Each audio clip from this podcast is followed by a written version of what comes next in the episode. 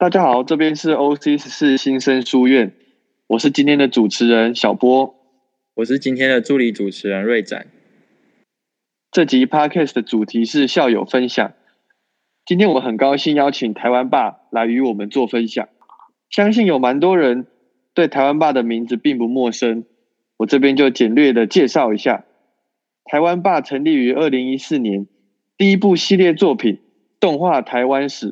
就以精致影片与诙谐的故事叙述打响知名度。之后，除了历史主题，更于哲学、法律、教育议题等等领域尝试多元媒体呈现的方式，推动多媒体知识分享与文创 IP 塑造。现在，就让我们来欢迎今天的来宾——台湾霸肖雨辰执行长。主持人好，大家好。肖雨辰执行长毕业于台大历史系，也曾担任过高中的历史导师，并致力于推动翻转教学。那我想请问，没有 没有开玩笑，没有讲说致力于，好像好像没那么伟大。那我想请问肖雨辰执行长，在之前的专访有提到，您从国中开始就很喜欢历史，那您爱上历史的契机是什么？嗯，其实也，我觉得说说爱也都有点有点浓，有点太过浓烈了。一开始也就是你知道玩一些游戏啊，看一些漫画，就是那时候我小时候大概就是那种光荣系列的三国志游戏，就是蛮红的。我大概从三国志四吧第四代开始玩，然后会看日本的横山光辉的三国志漫画，然后就哎慢慢的对于三国就有兴趣，然后慢慢也就喜欢一些其他。各式各样的历史，然后就会找一些书来看，大概不拖电玩漫画。哎，其实如果你们有什么，或是你知道瑞仔想要追问什么，反正我觉得毕竟 Podcast 反正就可以比较闲聊一点，所以你应该听得出来我声音比较放的蛮轻松的，所以就是呃你就 随意啊，要追问也都可以。那了解这么多的历史人物，看过这么多的历史故事后。从古代到现代，你有没有特别崇拜哪一位历史人物，或者是想要效仿他的精神？嗯，其实当然了，就是我我我我本身是一个怀疑主义者啊，所以就是呃，而我们修习历史，大家又知道说，我们本质上不可能真的掌握历史跟了解历史，我们大家都即使对于呃所谓历史人物，都是在有限的史料跟资讯上面啊，所对其。啊，人本身做出的一些片面性的解读，哈，这大概是我们啊可以基本掌握的立场。所以，当然你要我说，我本质上就在这个态度底下，我对于所有人的真实样貌都保持一定程度的怀疑。因此，你说会崇拜特定的人物啊，对我来说有点有点困难。但当然还是有些欣赏的人，例如说我看三国，自然对于像诸葛亮，自然会觉得哇，很很强啊。对这个强当然不是在啊《三国演义》的强，就是即使做在在史实上，他啊作为一个啊经营者，我觉得是一个像目前 S 公司的经营者，我觉得他对于整个属地的经营啊，对于啊制度的啊建立的要求，然后管理效能的提升，其实我都觉得是一个蛮值得尊敬的一个一个管理大师啊，就是一个一个人才。对，那呃欧洲。我自己直觉想到，我我刚刚突然想到康德，就是啊，作为一个呃哲学家，然后毕生在穷尽对于啊哲理的探讨，那啊生活非常非常的严谨，然后我觉得是呃也是蛮崇拜这样子的这样子的人，对，所以我倒没有特定说。这个人做了哪件事情或之类的崇拜，但可以看得出来，呃，呃，当然可以理解他对于整个人类文明推推展的贡献，以至于他呃有所坚持，而且身体力行他的坚持，我觉得都是蛮令人感佩的。啊，我也自诩自己能够在我想要努力的范畴内，然后持续坚持着，大概是这样吧。好，那因为《三国演义》好像本身只是一部小说，那它其实跟三国史的呃史实其实都是有蛮大的出入嘛。当然，当然。那有什么部分是应该好好的辟谣？其实我觉得无所谓。老讲难讲难听一点，就是呃，即使你呃，即使你一直以为《三国演义》的东西就是真实的是真实的三国历史，对于你存活在这个世界上会有什么影响吗？其实不会啊。就算你真的知道哦，原来三国当时候真实的一个历史真的是这样，又会对你的生活跟你知道人生或是你知道有什么影响吗？也不会。所以。嗯，我必须要说，我觉得就是故事嘛。呃，其实就像刚才我一最一开始讲的，就是即使是啊，我们现在视为史实，它也是建立在目前我们能够掌握的史料基基础上面进行的一个判读。所以历史学一直以来都不是真实的学问，历史学是一个诠释的学问。就是当然，历史学对于真实是啊探究跟坚持的。对，那我们任何的诠释是建立在事实的基础上啊，来进行诠释跟发挥。对，但是我们也要，我们也是要很明白的知道真实不可得。所以呃，当然在这个过程当中，那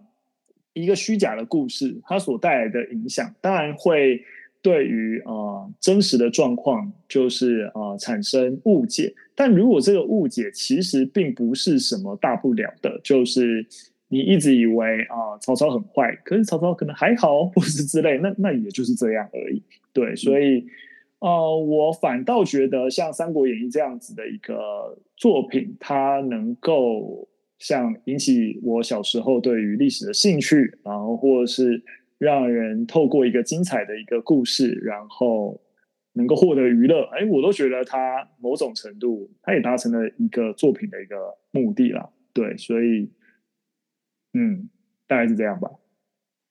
好，那您在二零一四年成立台湾霸公司，那你在创创立的过程中有没有遇到一些有趣的事情？你说有没有遇到什么有趣的事情？嗯。嗯，从二零一四年到现在七年的时间，你要说有趣，当然是在过程当中跟哎跟伙伴们互动，然后或是看到作品出来，然后或是观众的一些反应跟回馈，都会让大家觉得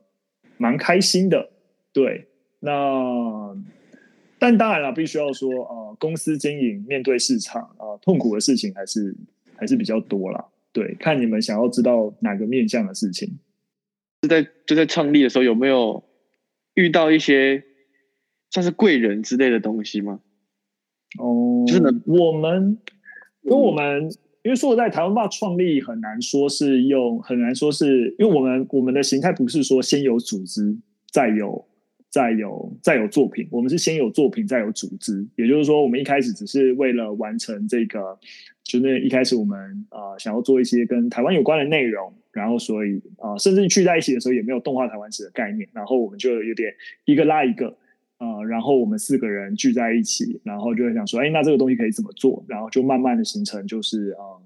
呃可以做动画台湾史这样子的一个概念，所以当然就是四个人就是在。啊，因为我们也不是彼此一开始就认识，就是我只认识佳佳而已，所以当然中间有一些磨合，但那个磨合其实都算是蛮顺利的啦。我觉得就是啊，因为毕竟我们一开始四个人就是用不同的专业，然后一起进来，我负责内容，凌晨负责表演啊，佳佳负责视觉画面，浩尔负责声音。我们其实一个人站在一个专业里面去处理事情，所以其实啊，在各自的专业领域，大家也是。蛮信任的，反正就是啊，交给伙伴来解决，所以其实合作起来是蛮开心的。那真要说贵人的话，我觉得观众都是我们贵人啊，因为我们是第一支影片，在二零一四年九月一号第一支影片上去的时候，就三天就获得十万的观看，十万的观看在现在来说当然是基本门槛，但是在当时候完全二零一四年的 YouTube 环境没有像现在这么的蓬勃，然后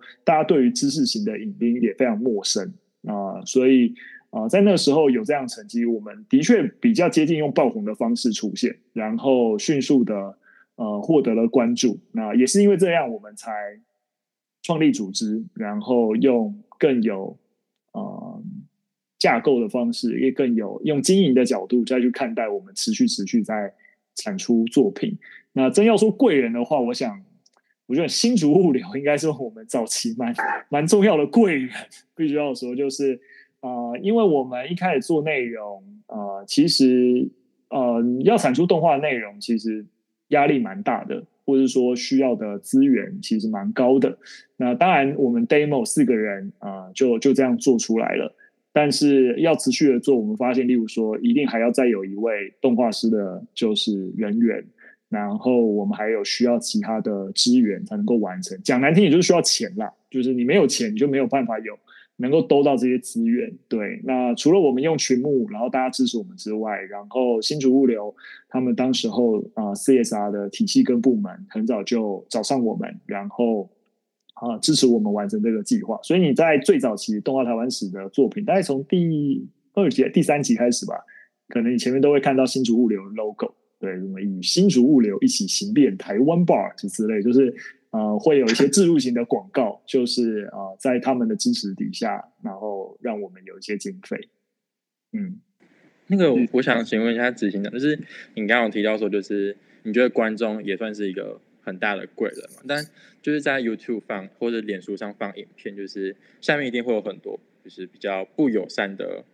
网友的留言，那这肯定就是你们会怎么看待就是这样子的留言？嗯，实际上面当然了，你也知道一句话，就是说认真就输了嘛，对吧？所以就是，嗯，老实说，嗯，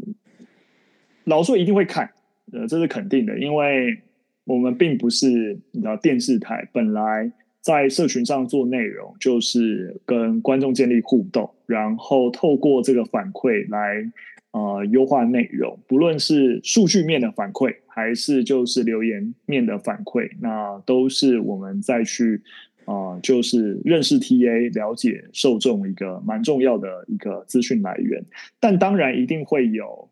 来来闹的，对。那所以我觉得辨别是不是你应该在乎的资讯，其实蛮重要的。就是有些人是情绪性的发言，然后他就是故意要惹你生气。那讲难听一点，那你真的生气。你就输了，就是他就是故意要次女的，对啊，然后所以用比较呃尖酸的话，但如果是蛮有道理，或是指出我们就是内容处理上面的一些瑕疵，其实我们应该要蛮感谢的，对，所以其实我们也都会做一些刊物，像是以动画台湾史来说，因为那个早作品非常非常早期，那当然上架我们通常就不会再下架，就是所以其实影片不会做。没有办法直接在 YouTube 上面看到影片做刊物，可是例如说后来我们啊做教育授权，我们就会是哎大家给的回馈，或者我们再次的 QC 发现了一些啊一些小瑕疵的地方，我们就会整个啊重新的制作处理掉。那包含像我们现在，你如果在军医啊军医教育平台，你也可以看到台湾爸的啊就是作品。那这些作品由于上到教育平台，所以啊我们也都重新的在进行 QC 跟把关。那这些都是有些。哎，网友或之类提醒我们在哪里？哎，画面处理好像啊，就是没有留意，或是哎，在语句的诠释上面会让人误会。那这些都是我觉得都是蛮重要的一些意见回馈啊。那我觉得都要啊，都要都要听。所以嗯，大概是这样吧。对啊，那当然鼓励我们的啊，就是也是很开心的一件事情。对，但的确不太老是我呃，不太会受到留言的影响啊。对，就是，哎呀，可能也是因为台湾霸并不是真的有一个人，多数时候啊，我们多数的作品不是有一个人站在前面，我们多数的作品还是还是动画作品为主，你就知道是团队在一起承担这件事情啊，也不是说因为今天我是执行长，就是我在承担大家的责责责难吗？嗯，过程之中有没有什么让你觉得成就感的？例如说。订阅人数终于达标到一个你们希望的门槛，还是说走在路上有粉丝认出你，然后跟你要合照签名之类的？嗯，我我应该这样讲，因为毕竟台湾爸不是，老说我我通常都不会把台湾爸定义成是你知道 YouTuber 或是新媒体。老实说，我不会这样子定义。所以你说这种媒体上的，就是啊，就是声量啊或干嘛，其实必须要本质上我不那么在意，就是。呃，但当然，因为这是大家看到台湾爸的面相，就是啊，所以我可以简单让大家知道，台湾霸信现在有五十个伙伴的，就是我们有五十位正职的员工，所以其实是一个我我们不是一个 YouTuber，然后有几个人在帮忙做内容这样而已，就是我们是一间内容公司，就是我们是有算是呃规模也算是中小企业了，对，所以啊我们在整个内容发展的道路上有我们想做的事情。那大家看到的媒体的内容只是我们的一小块，对。那如果大致简单介绍一下的话，就是台湾霸现在分成五大，就是呃五大项目。啊，第一项是大家熟悉的媒体项的，就是内容经营。啊，当然在获利模式上可能就包含一些广告植入啊等等。那另外可能大家也还算熟悉的就是我们有角色的面向，就是我们有在经营角色，所以。啊，角色衍生过来就会有一些授权，所以你会看到，例如说我们，例如说前阵子跟兆丰银行合作发行信用卡，或是有各式各样的联名商品等等，那就是啊，我们有在进行角色。那这是两个，因为对外，所以大家比较熟悉的。那另外一个可能大家最近比较熟悉的就是我们去年啊开始做儿童教材，我们去年啊在呃透过群众集资，然后开启了一个新的品牌计划，开始针对儿童的。啊，就是绘本、桌游，然后儿童的影音内容啊进行开发。那今年算是蛮加大力道在开发儿童向的作品啊，公司大概有超过二分之一的产能都是投入儿童向内容的生产，所以啊，这也是一个积极的品牌项。那另外一个大家其实会比较不熟悉的，其实是我们目前的主要的营收来源其实是制作，就是比较接近。外面的制作公司，就是因为大家看到我们会做东西，所以额外找我们做一些作品。对，那可是很多的作品，大家不见得会看到，因为它可能是一个广告片，或是一个就是呃对方内部使用的一些呃影像素材。对，那呃承接这类型的公司立机关的制作，其实是呃台湾霸的蛮核心的一个业务。那这是多半时候是大家不见得会看到的一些作品。那最后一个面向当然是呃，大家知道我是教育出身，所以其实台湾爸有有一个教育的团队是在做啊教育的经营的。那呃，即使在疫情现在这个期间，我们也是例如说。每个月都有举办一到两场的教育教教学工作坊，针对教师进行培力，然后进行一些教材教案的开发，那给予老师们使用。对，所以呃，大概呃，现在所涉猎的整个范畴，大概就这五个媒体啊，角色 IP，儿童，然后呃，制作影像制作，然后教育。对，所以其实整个 team 的规模是啊。做蛮多事情的，大概是这个样子。所以你说我们的成就感是哪里啊？不同品牌面向，就是不同的涉猎的面向。成就感来源当然不一样。那当然，呃，就媒体的面向，的确是，当然，当然，比如说上个月我们破百万订阅，当然还是一件值得开心的事情。不过常态性的流量啊，如何就是维维系，当然也是媒体端要去努力的事情。那儿童端当然就是有有呃有一定程度的销售额的达标，或者是一些家长啊，其实得到亲子就是爸妈的一些使用经验的回馈，是蛮感动的一件事情，就是啊，他们使用我们的绘。本跟小朋友进行沟通，然后会觉得，甚至明明是给小朋友绘本，大人自己也都觉得有所收获，然后跟我们回馈他们的感谢等等，其实是蛮令人开心跟温暖的事情。对，所以不同的呃面向呃所获得的成就，大概都不太相同。扯太远了，大大概是这样吧。嗯，谢谢执行长跟我们分享台湾爸的创立过程以及。历史相关的知识，那执行长之前也是台大的毕业的，那也算是台大的校友。那想要请问，就是除了学业的方面，你有没有参加其他的课外活动？嗯，例如社团啊之类的。反而没有参加社团呢。当然那时候系上如果有办一些活动，我会帮忙啦。你知道，就是一些什么啊，什么什么枝叶。老实说，我非常对这种东西非常反感啊。不过就是啊，如果办一些活动，然后同学找我帮忙，或后来学弟妹找我帮忙，我会帮忙啦。对，然后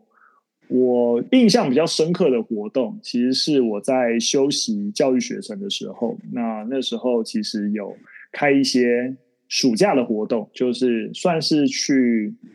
有点像服务学习啦，就是去偏乡啊，我也没有觉得真的很偏啦，就是去做啊暑期辅导，帮那边的学生做暑期辅导。那时候是啊，那时候我们教程是有跟三支国中合作，所以啊，我有连续两年的暑假，然后都到三支国中。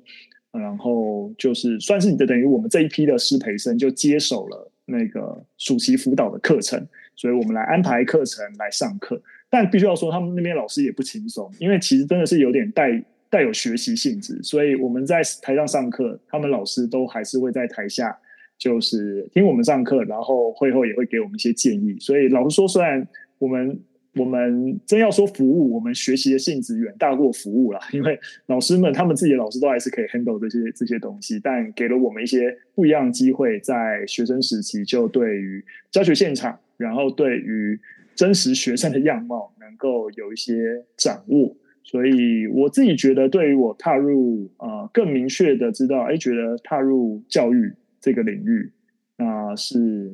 作为一个算是我比较。嗯，比如说认同或是比较愿意投入的一个置业，我觉得算是有蛮大的影响。就是那两年暑假参与的活动。嗯，那执行长想问一下，就是就是你当初在读大学的时候，就是为什么会就是想要去修教育学程？那我这个大概高中就决定的事情，就是因为说实在，一开始也没有想太多，例如说。啊，例如说在高中的时候要选文组，那时候我就蛮挣扎的啊。我当时候念我念建中嘛，就是一个纯男校，然后所以是一个呃，你念文组是会被歧视的一个环境，也没有到那么严重啊。不过就是建中 都是理组啊，就是文组其实班数非常非常的少。我记得我们那一届四班吧，就大概二六二七个班级的文组只有四个班级，所以当时候呃升升。升二年级在选组的时候，我是蛮犹豫的，因为其实我数理不差，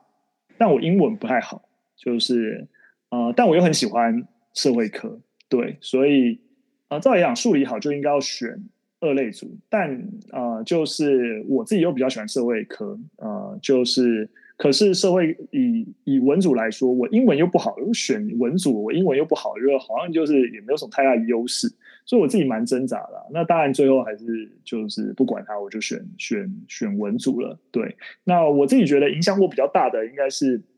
嗯，高的大概高高二、高二、高三的历史老师，就是我还记得印象非常非常深刻，就是。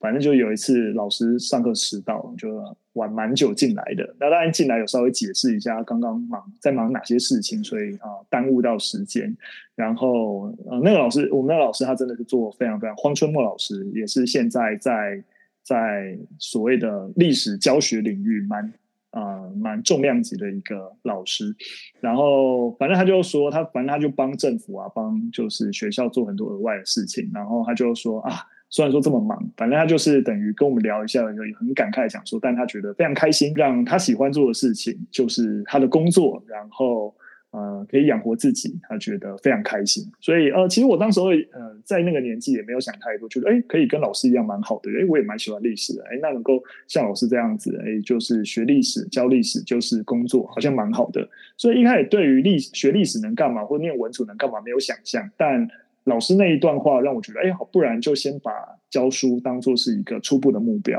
所以必须要说，你说那时候对于教育有什么热忱跟抱负，其实也没有，就单纯觉得，呃，学历史，然后有一个工作也是跟历史有关，好，蛮好的，就这样，所以就报名教程的。所以还是回到我像我刚才说的，就是其实真的让我对于教育比较有想法，跟我如何去看待教育跟整个呃，就是呃社会迈向卓越的关联，大概还是。呃，三支啊，国中的这段经历，让我对于具体的教学现场，乃至于教育的意义跟作用，比较多一点思考跟反省，然后更明确的让自己知道，说我不是只是为了找工作而念教程，而是我希望自己真的能够投入这个领域。所以，其实我现在你说离开教育现场，但必须要说，我觉得我第一个身份认同还会是教育工作者。只是教育并不是只有学校现场的事，我自己还是像我刚刚说的，就即使呃我在台湾吧啊在近也开辟做儿童教材，做就是教师培训，所以就是我还是认为自己是教育工作者，只是用不一样的方式来去投入教育工作。嗯，大概是这样吧。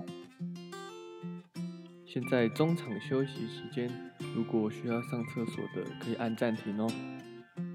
那我们节目准备要开始喽。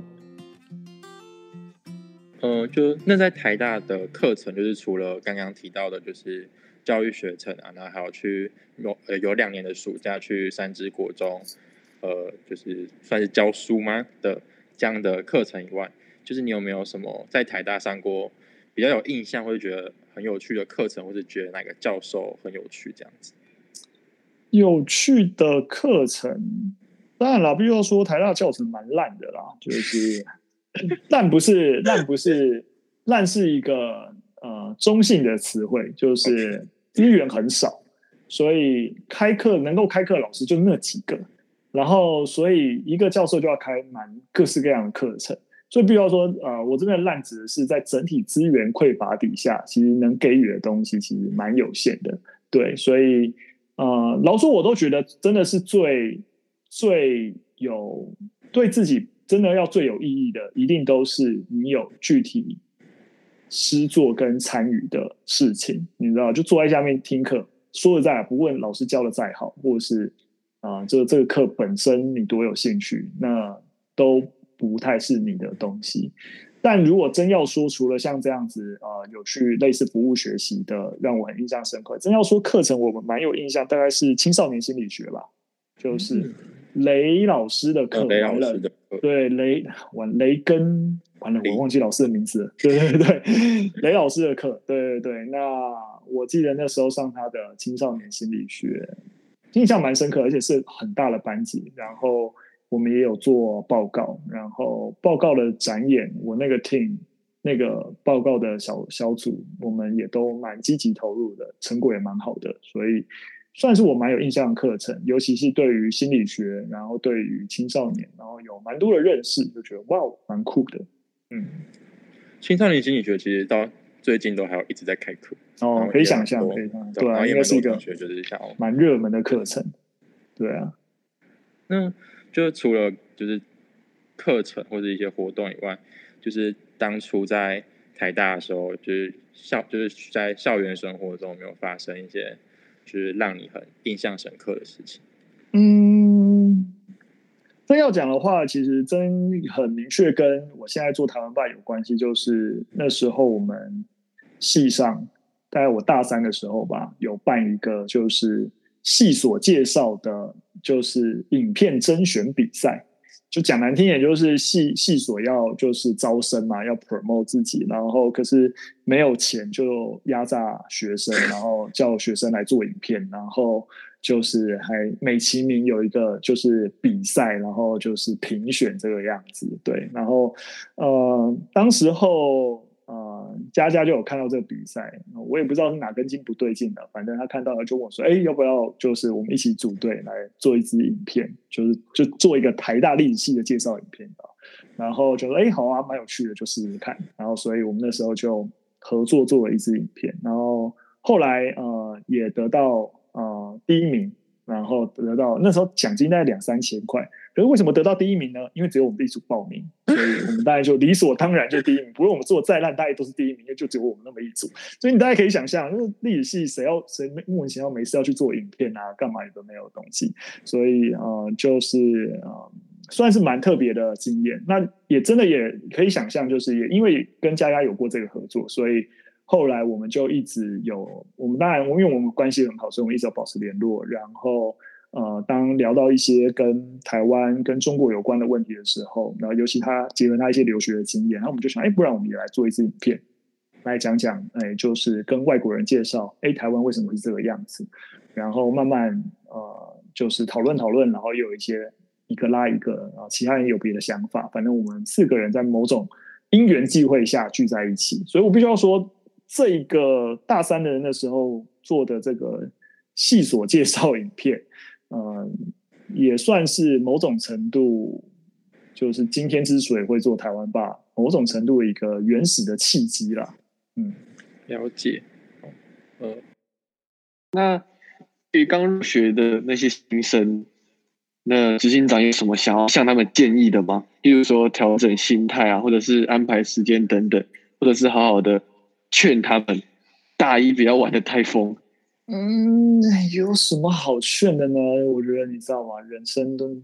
然后生命是为自己找到出路的，然后人至至终都是要为自己负责的。所以，嗯，我我我我我个人不相信有什么样的道路是啊，你说你大一一定要做什么事情，或者一定不不要做什么事情啊，就会让你找到一个最适合你，然后让你生命得以实现。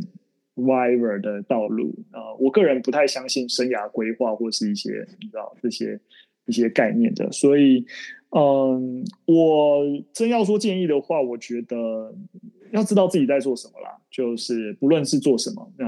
我我没有一个一定非得做什么的建议，那就是但你清楚知道你要什么，然后现在有在做，然后帮自己设定一个稍微远一点点的目标，那个所谓的远是啊。就是你，你最起码知道做这些事情为的是什么，然后是为了达成这这个特定的目标而做了眼前的事情，对，然后呃，让自己一直在做你自己觉得会好玩、感兴趣的事情，那啊，蛮重要的。嘿呀，大概是这样吧。我觉得重点。一定还是不论你是你修什么课啊，或玩不玩，如果玩的过程当中有所成长，也没什么不好的嘛，对不对？所以，呃，我我觉得我自己每年啊，就是大家都只会问自己一件事情，就是，呃，我有没有呃比去年的自己啊更喜欢自己一点？也就是说，嗯，你你在你的生活当中一定会有很多的 ideal type。啊，就是，就是你觉得哇，这个同学很厉害，或者哎，这个老师很喜欢，或是 whatever 学长姐之类的。那他他们身上有一些特质或有些能力之类的，是你会觉得感到敬佩的。那我觉得最起码你应该问自己，你有没有在一个一个一个一段时间过去之后，你有试着让自己也具备这些能力跟特质，然后因此而可以更喜欢自己一点。对，那嗯，所以我我相信这个答案在每个人身上都是不一样的，但有有有有适度的反省，然后有意有意识的感受到自己的成长，我觉得就可以了。嗯，那如果新生就是他想要利用太大的资源，例如说呃学术方面的或者是人脉，那有什么管道是您曾经使用过？并且想要介介绍给他们。老实说啦，我对于人脉这件事情也是有点反感。就是，嗯，像我说的，我其实也没有加入社团，也没有干嘛。然后你说我创业伙伴，也是因为除了佳佳以外，另外两个我也都不认识。啊，就是你，呃，我我觉得汲汲营营的认识人，在。学生时期，或是乃至于我自己感受到，就是出了社会都不觉得有什么用。但这样讲不是说一定没有用，而是讲讲实际话，就是今天，尤其是要三十多岁了，今天我们在市场上走跳，即使他曾经是你的同学，要或干嘛，大家最后还是会很务实的来看。你可以跟我交换什么，对不对？你有什么？你待的组织是什么？你自己有什么能力？那我需要什么？我们能够交换，才能够合作嘛。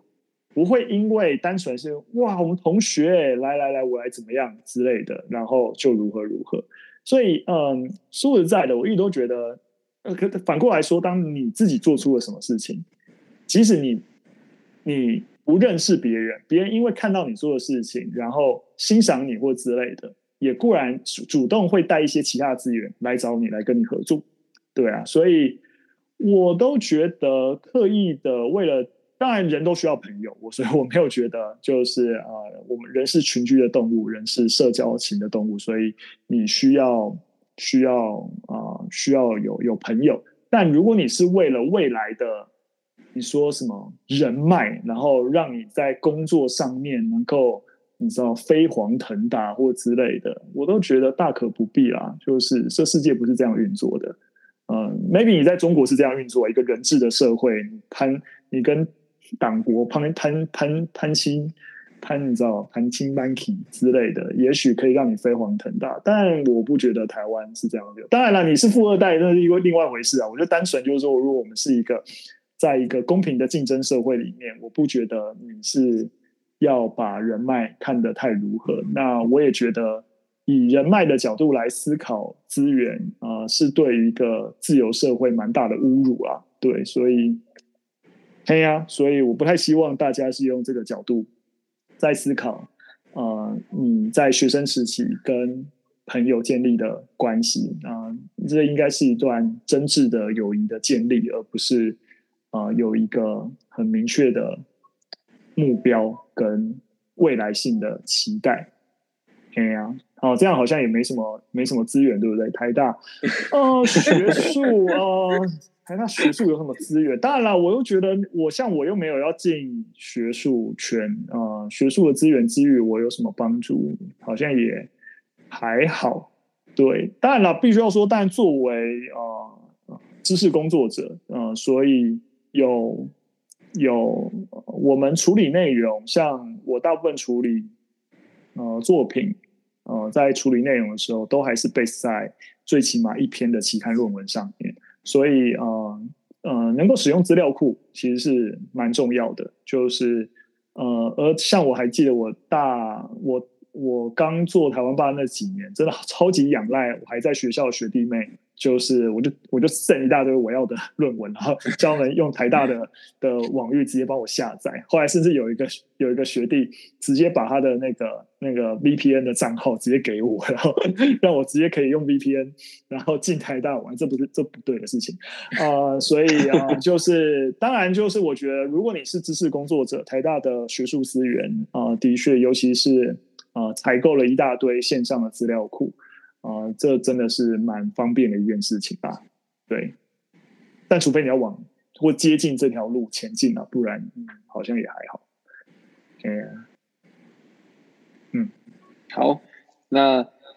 最后这个想要请执行长为我们新生的学弟妹勉励几句话，或许因为了这几句话，能让他们在未来的四年内充满了热情。嗯嗯，我我你也知道，我刚刚也讲了一些我对于啊，就是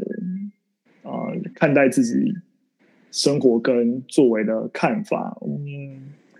我是不知道怎么样能够达到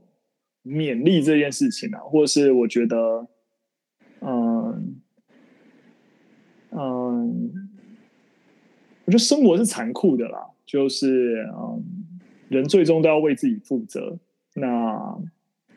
呃，怨天尤人也没什么帮助啊，这样一点都不勉励啊。什么勉励的话，就是嗯，我想想哦，我想想哦，我自己是啊，嗯，我我自己有一个座右铭，就是在看待。看待我之于啊，教育就是啊，这是 Wells 在《All Life History》里面一句话，他说：“人类的历史越来越是一种灾难和教育之间的拔河竞走。”嗯，就是啊，大大大概意思当然就是啊，呃，人类啊不太会从历史当中汲取教训，但如果我们没办法好好的汲取教训，我们就会一而再再而三的犯错，然后。导致啊灾难的来临，那我是我是相信如此的。那怎么样能够汲取教训？其实整个社会要汲取教训，还是要透过整个结构化教育的力量才能够达成。所以，嗯，我是嗯，我觉得有信仰是重要的啦。对，这个信仰不是宗教信仰，而是像我刚刚举例，就是啊，你有一个